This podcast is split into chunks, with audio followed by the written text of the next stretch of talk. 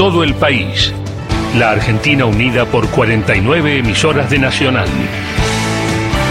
Entrevista Federal por la Radio Pública. Buenos días, bienvenidos. Muchas gracias a Fernando Pedernera y a Silvina Sprega en los estudios centrales de LRA1 que habían iniciado a las 12 puntualmente con el Panorama Nacional de Noticias. Efectivamente, estamos reunidos en esta plataforma digital, como lo hemos hecho tantas veces, para recibir, en este caso, al ministro de Educación de la Nación, quien también ya ha participado de este ciclo, poquitos días antes del inicio del ciclo lectivo 2022, con muchas precisiones de lo que ocurriría en aquel año en el que la Argentina salía parcialmente de la pandemia y se preparaba para retomar el ciclo lectivo con cierta normalidad. Y a pocos días de ya iniciarse el ciclo lectivo 2023, le damos los buenos días, las buenas tardes. Le agradecemos este espacio con la radio pública y también al resto de los compañeros que se han conectado en todo el país. Ministro de Educación de la Nación, Jaime Persic, buenos días, ¿cómo le va? Bienvenido, gracias. ¿Qué tal? Buen día, ¿cómo le va? ¿Cómo andan? La verdad que ese es el, lo que hemos pasado, ¿no? Eh, en febrero del año pasado eh, empezábamos un ciclo eh, saliendo de la, de la pandemia, ¿no? Y bueno, ahora estamos este, preparándonos, preparando, se están preparando los chicos, se están preparando las familias, nos estamos preparando los docentes, los ministerios, para iniciar un ciclo lectivo que, que siempre aspiramos a que sea mejor, ¿no?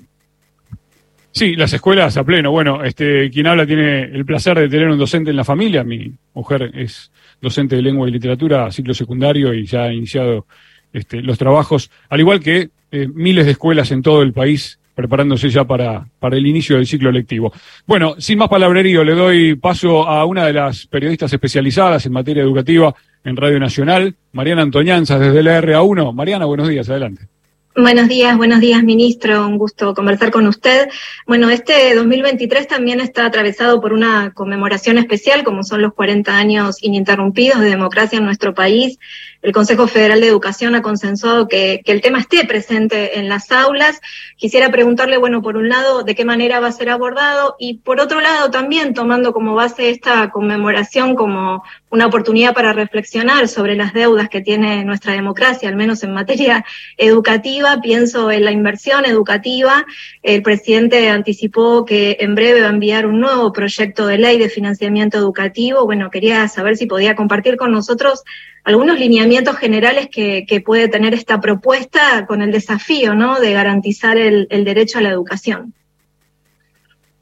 Bueno, eh, este año conmemoramos 40 años de, de democracia, de y ahí hay varias cosas. Primero, es conmemoramos quiere decir hacer memoria con otros, ¿no? Eso es conmemorar. Y, a, y hacemos memoria, conmemoramos la democracia. Primero, la, la vemos la dictadura antes a la, democracia, ¿no? La dictadura era una dictadura que, que destruyó el aparato productivo, que generó exclusión, pobreza, desigualdad, que generó más de 600 docentes desaparecidos, este, centenares de chicos apropiados en un plan sistemático de apropiación de, de, de bebés que la, la justicia ya demostró que existió, ¿no? La democracia recuperó la identidad de 132, la democracia y las abuelas, ¿no? Eh, recuperaron la identidad, las abuelas fundamentalmente. Eh, pero también esa democracia no es la misma que hoy, ¿no? Yo, yo le diría, en la democracia, al inicio de la democracia, los más grandes nos vamos a acordar, se discutía el divorcio vincular en la Argentina, ¿no? Esa era la democracia con, con la que empezamos, ¿no? Discutíamos eh, que uno tenía que vivir con quien no quería, con quien con quien no quería porque no se podía, no existía el divorcio. Y se decía en aquel momento que la ley de divorcio que, que impulsó el primer gobierno, el de Alfonsín, lo que iba a generar es una destrucción de la familia. No sé si se acuerdan, esos eran los debates en nuestro país, ¿no? Este, y discutimos cómo los, los trabajadores no pagaban los ajustes, eso es el gran papel que tuvo la CGT y Ubaldini en aquella primera democracia. También ese primer gobierno hizo el juicio de la Junta, ¿no? Y todo eso tiene que ser parte de lo que hoy este, en las escuelas argentinas podamos discutir, recuperar. Hubo dos alzamientos de, uno de los cara pintada, ¿no? Contra la democracia, el pueblo la defendió.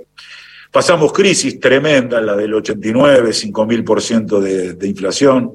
Pasamos una crisis brutal que es este, la del 2001, ¿no? Que, el gobierno de la Rúa este, a fin de año mató 31, 31, 33, no recuerdo, argentino en la represión. Todo eso fue nuestra democracia. Tuvimos buenas, tuvimos malas, tuvimos crisis, nos supimos reponer, este, tuvimos campeonatos del mundo, tuvimos subcampeonatos del mundo. Eh, tuvimos, esta es la historia nuestra. Entonces nosotros creemos que todo eso tiene que estar en la escuela, tiene que tener un formato pedagógico, eso. Tiene que ser un contenido educativo y tiene que ser visto desde todas las perspectivas que existen en la sociedad argentina.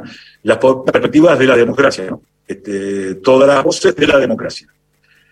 Eh, en ese contexto, nosotros en la educación también tenemos discusiones, este, tenemos logros, tenemos deudas.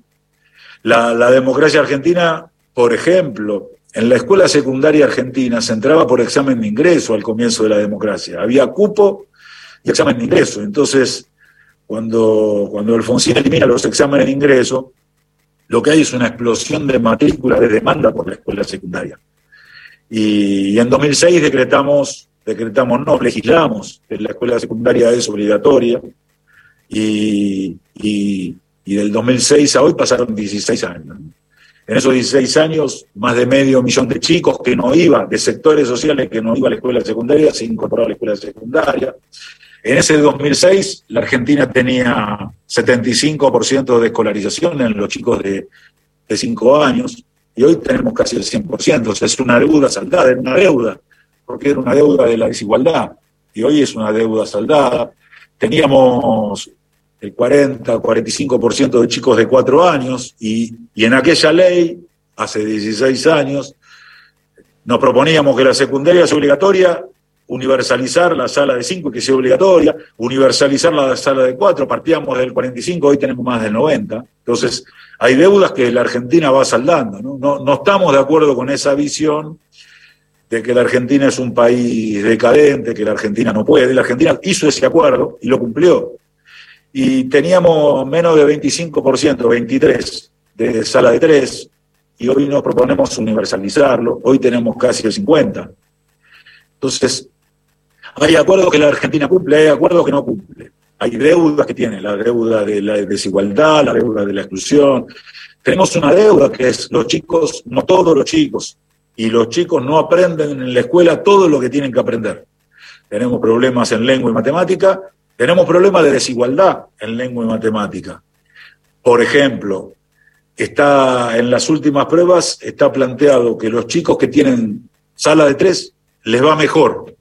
Pero nosotros no le podemos garantizar a todos la sala de tres. Por tanto, a algunos no le podemos asegurar que les vaya mejor. Bueno, ahí son al mismo tiempo que son logros, y alguno me dirá, bueno, pero no aprenden todo. Claro, no todos aprenden lo que tienen que aprender, y tenemos que trabajar por eso más libros, por eso este, las computadoras, por eso conectar igualdad, por eso, mira, ayer estuvimos en, en Tierra del Fuego, estuvimos en la Antártida, pero estuvimos en Tierra del Fuego. Tierra del Fuego es la primera provincia argentina que el 100% de sus escuelas van a estar conectadas. Y eso es en el siglo XXI, es una de las condiciones que tenemos que asegurar para mejorar los aprendizajes, para mejorar la igualdad, para mejorar que todos aprendan lo que tienen que aprender.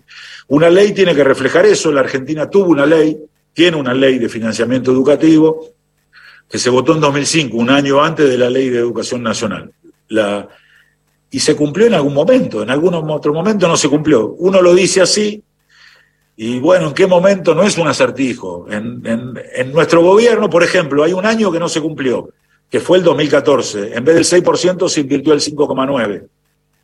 Este, ahora, en el año 2019 se invirtió el 4,8% en el gobierno de Macri. Entonces, eh, cuando se dice deudas, hay que ver en qué momento, no es lineal, los 40 años no son lineales, hay momentos de fuertes ajustes, hay momentos de fuerte expansión, hay momentos que se discuten los salarios para mejorarlo y hay momentos que se ajustan los salarios. Bueno, eh, nosotros tenemos que lograr en la Argentina un acuerdo político que permita que en la educación haya financiamiento continuo, suficiente, este, garantizado, constante, que asegure que nuestros hijos puedan ir al, al nivel inicial, la sala de tres, la sala de cuatro, que en el nivel inicial tengan sus docentes salarios que sean justos, que tengan libros, que tengan juguetes, que tengan este, juegos, que tengan espacios de arte. Tenemos que asegurar que en la primaria, y de esto es un tema que podemos hablar más extendido, tengan más igualdades, al menos más, más de 25 horas semanales de clase, más jornada extendida, que tengan libros, que tengan conectividad, que tengan capacitación, tenemos que transformar la escuela secundaria, tenemos que garantizar financiamiento suficiente a las universidades, en las universidades públicas, que son una de las plataformas que la Argentina tiene para desarrollarse. Tenemos que mejorar, y este es otro tema, yo estoy diciéndole las preguntas que me pueden hacer, ¿no? Eh, sí, sí, ha abarcado varios temas en la misma respuesta. Mejorar la educación técnico-profesional, y para eso hay que invertir muchísimo durante muchos años, y la formación docente. Así que acá me callo pero escucho y trataré de responder. Seguimos, seguimos. Habrá seguramente, ministro, muchos temas más para ampliar. Nos vamos a la provincia de San Luis. Ministro, ¿cómo le va? Muy buen mediodía desde San Luis. Francisco Alejandrino lo saluda. Eh, me meto en su agenda y mañana lo tendremos aquí en la provincia. Y recién mencionaba a las universidades nacionales. Eh, ¿Qué importancia tiene que se finalicen obras como las que va a inaugurar mañana que llevaban décadas paradas en algunos casos. Y bueno, ¿qué diferencia hay ¿no? con algunos sectores de la oposición que se oponen a la creación de universidades nacionales?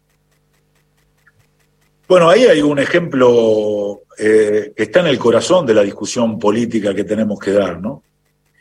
Eh, nosotros mañana estamos en, en San Luis, en, en Merlo, inaugurando un edificio de, en la Universidad de los Comechingones y otro edificio el de Económica, si no recuerdo mal, en la, en la Universidad Nacional de San Luis. Ayer estuvimos en, en Ushuaia, en, en la provincia, la última provincia que creó Argentina, que es la más grande y que es el centro de la Argentina. Uno dice, bueno, es el centro de la Argentina y la provincia más grande que tiene nuestro país. Y una obra que estuvo parada los cuatro años de, del gobierno de Macri. Y inauguramos en estos días edificios universitarios, aulas, laboratorios y bibliotecas. En Florencio Varela, en la provincia de Buenos Aires, en Verazategui, en la provincia de Buenos Aires, en San Martín, en la provincia de Buenos Aires, en Misiones, en Posadas, en el norte y en el sur. Este, mañana en la región cuyana, vamos a Rosario, tenemos para ir a Merlo con Urbano Bonaerense, tenemos en, en Comodoro Rivadavia para inaugurar, tenemos, mira, el plan de infraestructura lo anunciamos en, el medio de la pandemia, eh, en el medio de la pandemia, un invierno durísimo, y estábamos todos aislados. Y anunciamos 75 obras. Bueno, ya tenemos 23 terminadas, este, estamos en 120 entre ejecución, terminadas en construcción, 179, 170, 69, 70 proyectos, ¿no? Nosotros creemos que en el momento que la Argentina tiene dificultades, este es uno de los momentos que Argentina tiene dificultades, donde hay que invertir en la educación pública. Algunos sectores, como, como, como usted dice, este, creen que cuando a la Argentina le sobren recursos va a poder invertir. Para salir de los problemas de los recursos hay que invertir ahora en edificios para que más chicos vayan a la universidad, en laboratorios para que hagan ciencia y en bibliotecas para que, porque la biblioteca es el corazón de la, de la universidad pública. Entonces, eh, eh, en los cuatro años de gobierno de Macri hubo un, una obra en un edificio en una universidad. Así, no, no, no, una obra en un edificio. Y contrastémoslo contra esta expansión del sistema en recursos y, y, como vos decís, en obras, ¿no? En obras para ampliar, para que los chicos estén mejor, para que los docentes puedan hacer docencia, investigación e extensión en mejores condiciones. Entonces, nosotros recibimos al gobierno, perdón que, que, me vaya para...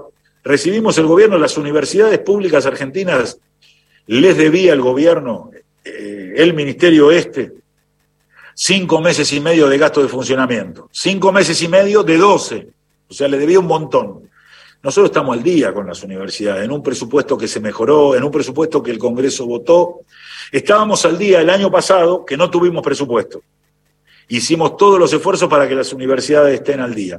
Y este año, con un presupuesto que votó el Congreso, que los rectores de las universidades pidieron que sea ese del presupuesto, estamos al día con las paritarias. Así que la verdad que hay dos modelos absolutamente contrapuestos en la educación universitaria, ¿no? que se traslada a toda la educación pública.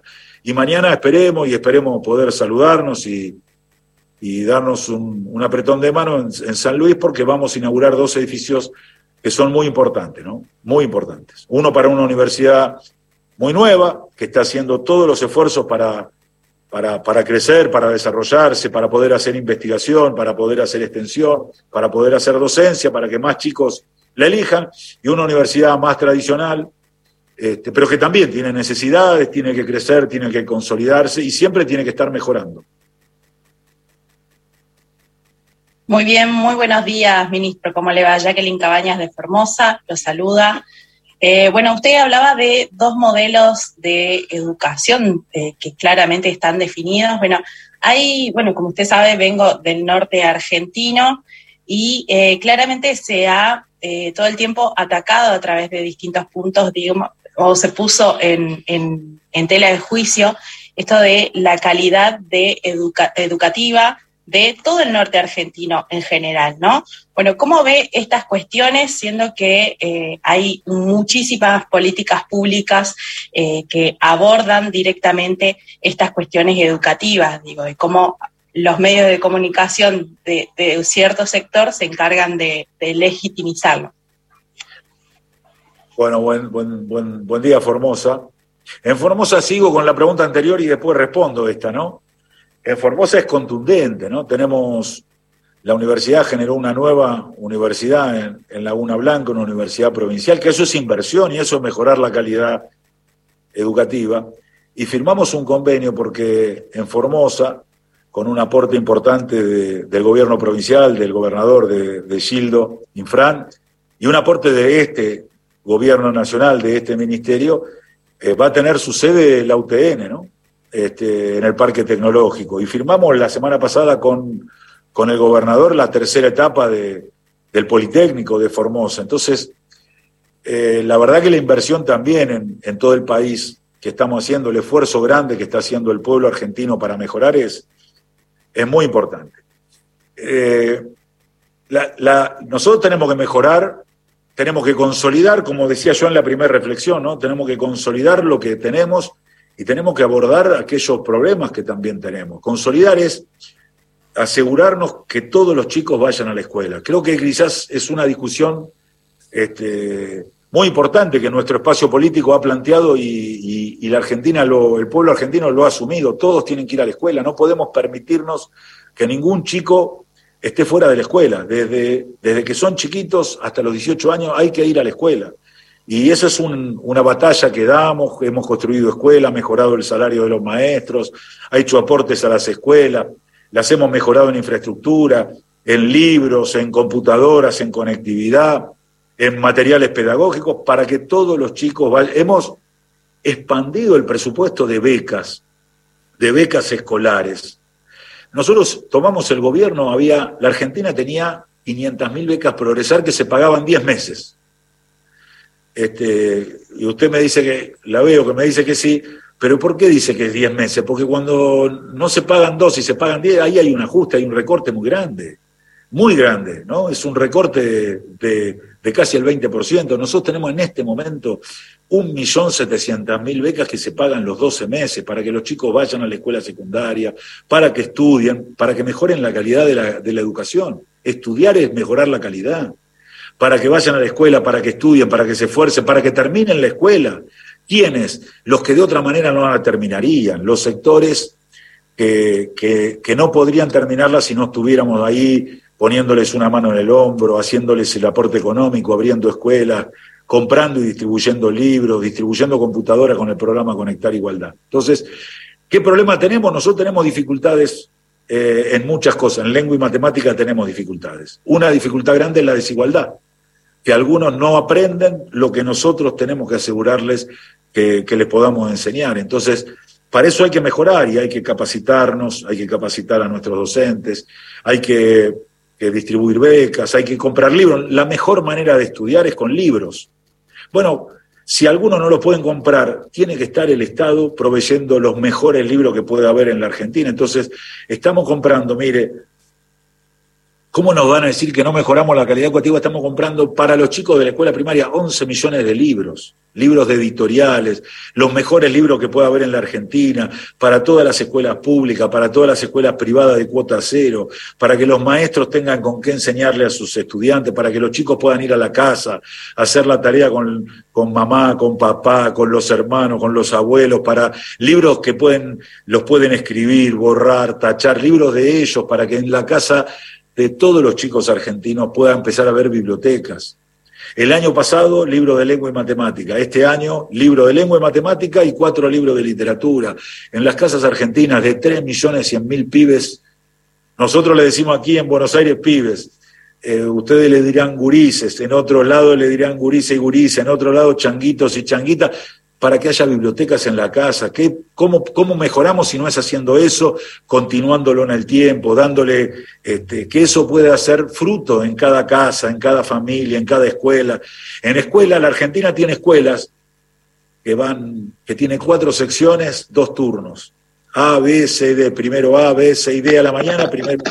tiene escuelas en la que estudian 13 chicos. Y en todas los chicos tienen los mismos derechos. Entonces tenemos que lograr que en la escuelita de un paraje este, rural los 13 chicos tengan los dos libros de lengua y matemática y los cuatro libros de literatura. Y en las grandes escuelas también eso construye igualdad. Ese es el paso hacia la igualdad que tenemos que dar en la Argentina, nivelando para arriba, ¿no? Este, nosotros creemos este, que hay que nivelar para arriba. Los que somos peronistas creemos que, que todos tienen derecho a lo mejor y para eso es lo que estamos haciendo, el esfuerzo económico grande en los peores, este, después de dos años de pandemia, después de cuatro años de ajuste o al revés, de cuatro años de ajuste, de dos años de pandemia, es el esfuerzo que está haciendo nuestro pueblo, nuestro gobierno y los gobiernos de, nuestras provincias. Ministro Nicolás Fassi del RA7, Radio Nacional Córdoba. Buenas tardes, gracias por, por esta oportunidad. Precisamente para continuar con la, con la línea que venía expresando, eh, la pandemia, sin lugar a dudas, en materia educativa de calidad educativa, ha significado un cimbronazo y ha tenido algunos retrocesos, particularmente para los sectores más postergados materialmente hablando. Eh, ¿Se ha logrado? ¿Hay algún índice en el cual haya mostrado que se recuperó parte de la apropiación de conocimientos que se impartían en la escuela? Gracias. Eh, coincido con el diagnóstico, ¿no? Eh, que, nos dan desde, desde Córdoba, ¿no? Coincido absolutamente, esa es la realidad. Cuando uno ve los resultados de las pruebas que tomamos, eh, dividimos en tres sectores, socioeconómicamente alto, socioeconómicamente medio y socioeconómicamente bajo. Si lo presentamos el año pasado esto, ¿no? En, en los chicos de los niveles socioeconómicamente altos ha habido un pequeño retroceso, no muy importante. Este, en los chicos de los niveles socioeconómicamente medios han mantenido lo que los chicos habían aprendido.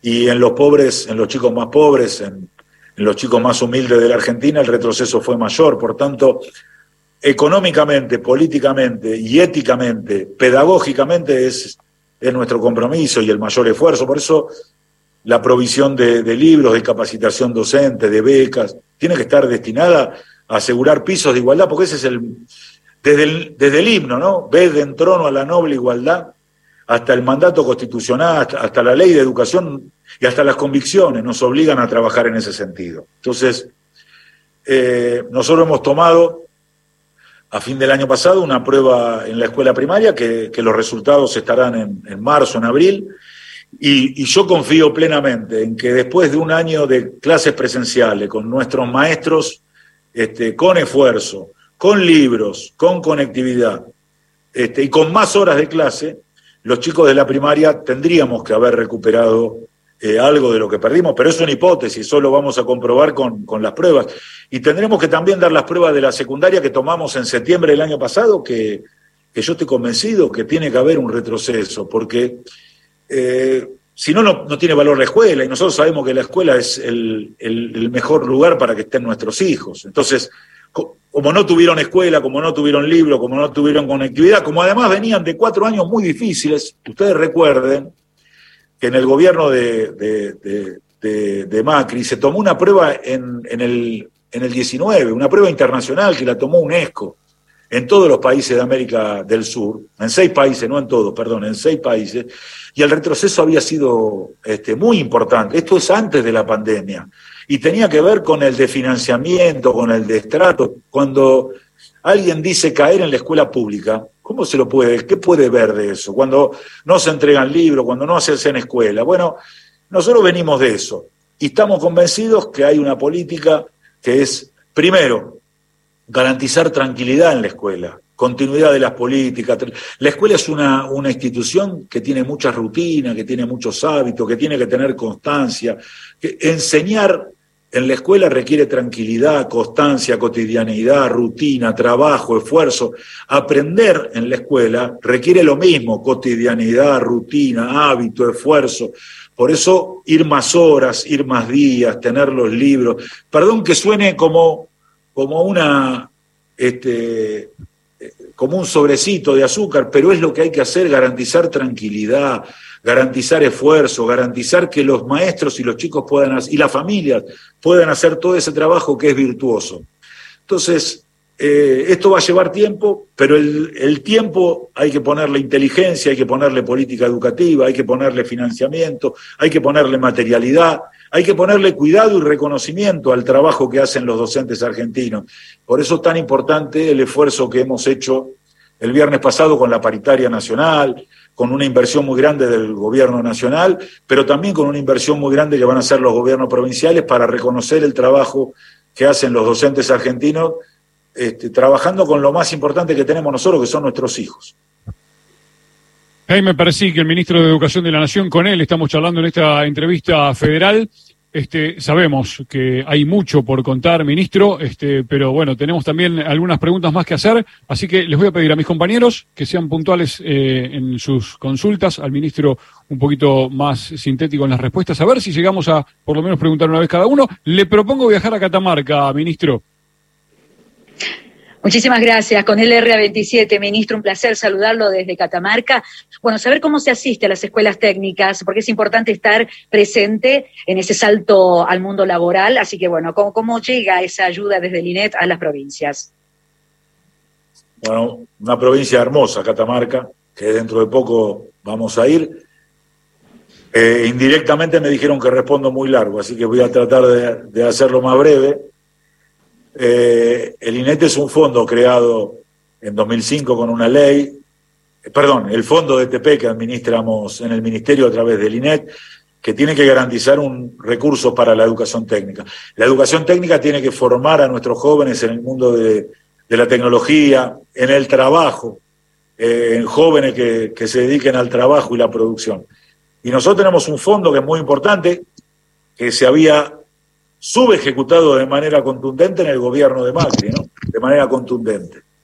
Nosotros el año pasado eh, abrimos una línea muy importante para construcción de escuelas técnicas.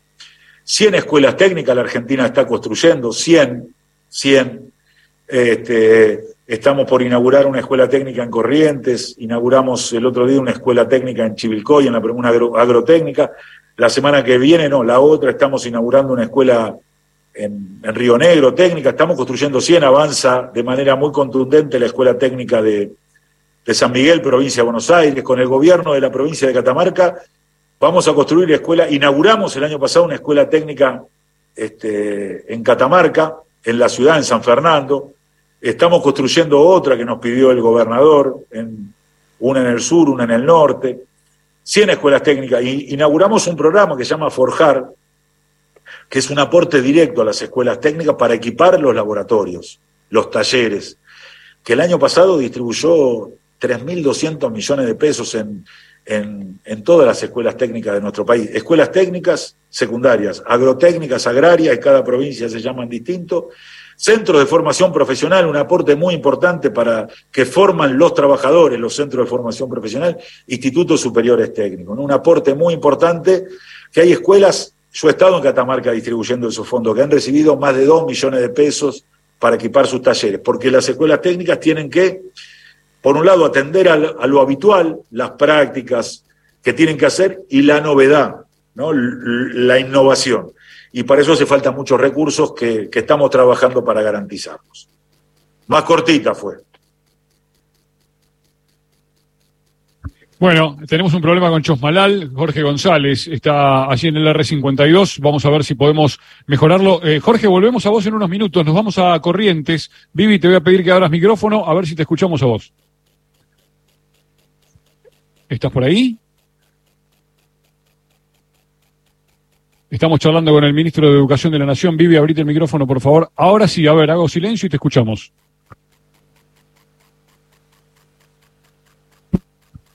Bueno, plantados dos seguidos. Me voy a Viedma, seguimos en la lista. Tenemos una lista preestablecida. Adri Moreno, ahorita el micrófono. Vamos.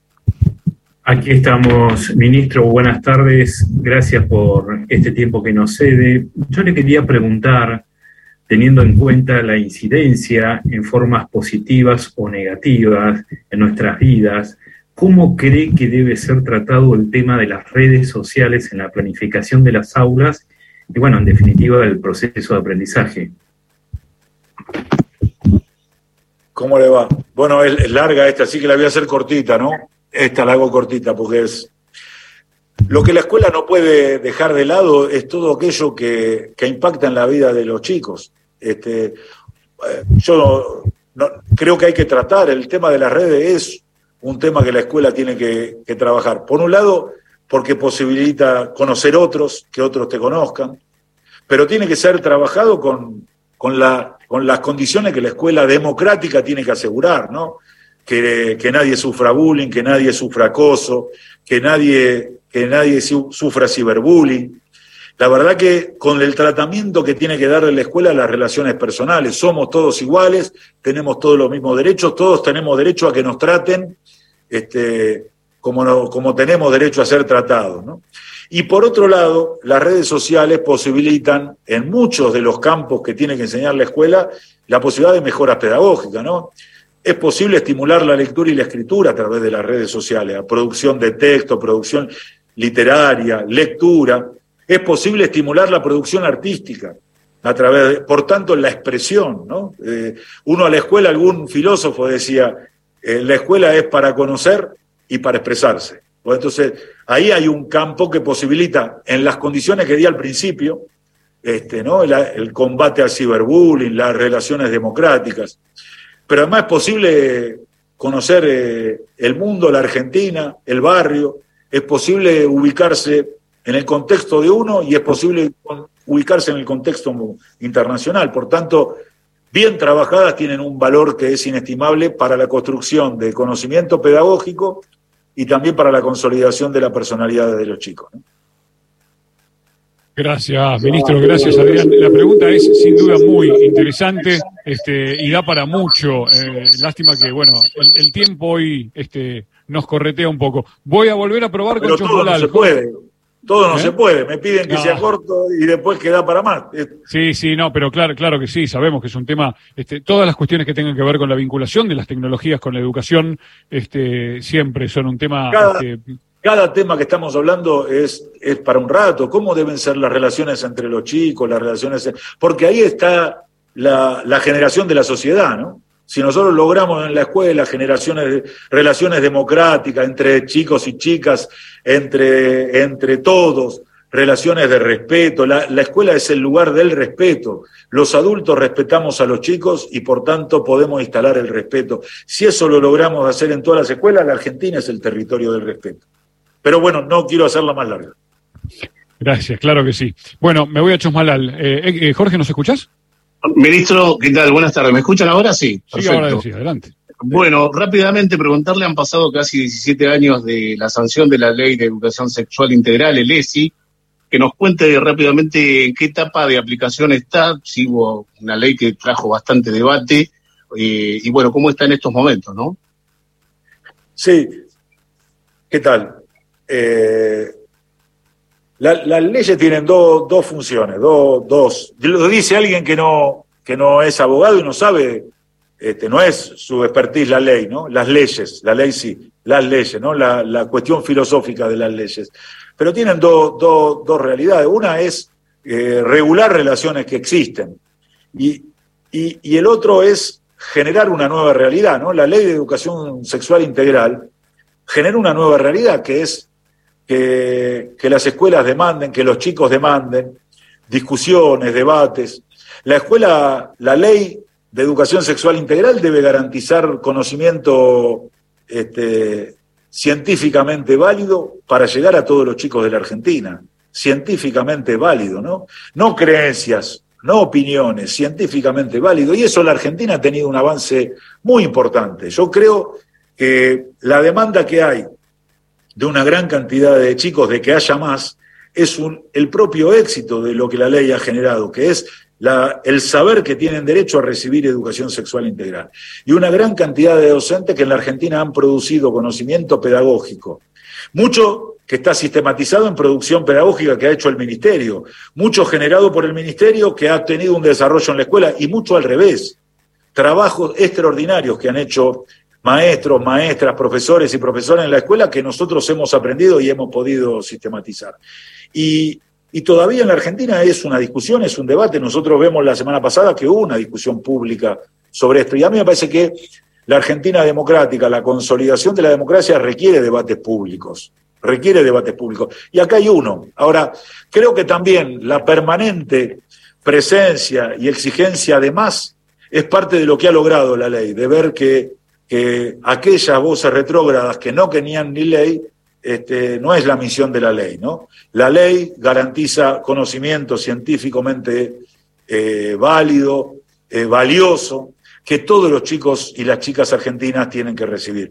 Y no es lo mismo lo que tiene que pasar en primer grado de la escuela primaria que en sexto año de la escuela secundaria, en el ciclo orientado de la educación secundaria. Son otras cosas los que tienen que pasar, este, otros conocimientos, otras discusiones, otros debates. Este, y eso lo tenemos que trabajar muchísimo. Nosotros tenemos que seguir produciendo material, pero fundamentalmente tenemos que, también apelar a aquello que la escuela, las escuelas, los docentes y los chicos han producido para que eso esté a disposición de todos en la Argentina, que creemos que tiene que ser más justa y que tienen leyes que están para ser cumplidas. Este caso es una de las leyes. Y de Chomalal seguimos bajando y nos vamos a Comodoro Rivadavia. Buen día, ministro Silvia Aragón, desde Radio Nacional Comodoro Rivadavia. Quería pedirle precisiones respecto al avance de la paritaria nacional docente y cuáles son las expectativas del Ministerio de Educación. ¿Qué tal? Buen día. Eh, la paritaria nacional docente la cerramos este, el viernes pasado con un acuerdo con los cinco gremios nacionales, con el Consejo Federal, tuvimos la suerte, la suerte no, este, el lenguaje nos hace, eh, me corrijo, la suerte no, la decisión política de que estuviera el presidente de la Nación y el ministro de Economía presentes, ¿no? Eh, los ministros de, de, las provincias representados en el Consejo Federal, los cinco gremios nacionales, nosotros, hemos hecho un acuerdo este, de, una, de, una, de un salario mínimo nacional garantizado que tiene un aumento del 33,5% en tres tramos de aquí al mes de julio, 17 y medio en el mes de marzo, eh, 8 en el mes de, mayo y 8 en el mes de julio, que tiene un incremento muy importante de los fondos nacionales apostados, eh, aportados a, al FONID, a la conectividad, muy importante, de manera contundente, y un salario inicial de 130 mil pesos, ¿no? que ningún maestro en la Argentina cobre menos de 130 mil pesos. Y eso este, son aportes muy importantes, son señales claras de lo que queremos, de lo que creemos, lo que yo decía antes. Nosotros creemos que es estratégico para mejorar la calidad de la educación, proteger, cuidar, respetar el salario de los docentes argentinos, y eso se hace también en la Argentina democrática en ámbitos de diálogo institucional. A veces no valoramos eso. La Argentina tiene este, innumerables instancias de, participación político-social que permiten que, las discusiones se, se, encaucen en espacios institucionales de diálogo social. La paritaria nacional docente, que nosotros la repusimos porque el gobierno de Macri la había este, por decreto anulado, eh, tiene vida, ha logrado esto, ha logrado que los maestros argentinos vayan a mejorar. Y viene una etapa ahora que es cada provincia discutiendo a partir de estos parámetros, una pauta del 33,5 al mes de, julio, con tres aumentos que las provincias podrán dar un poco más, un poco menos, y garantizando con aporte, con un complemento del gobierno nacional para asegurar que ningún docente de, ese salario que medimos en todo el país cobre menos de 130 mil pesos. El salario mínimo nacional docente garantizado aumentó de manera contundente el año pasado 114% y este año se le suma eso 33,7%. Me parece que, que da una señal en las dificultades que tiene Argentina que al salario de los maestros nosotros no solo no queremos que no pierda, sino queremos que recupere. Bien, eh, buenos días, eh, ministro. Adriana Cabrera de Radio Nacional Río Grande, de Tierra del Fuego.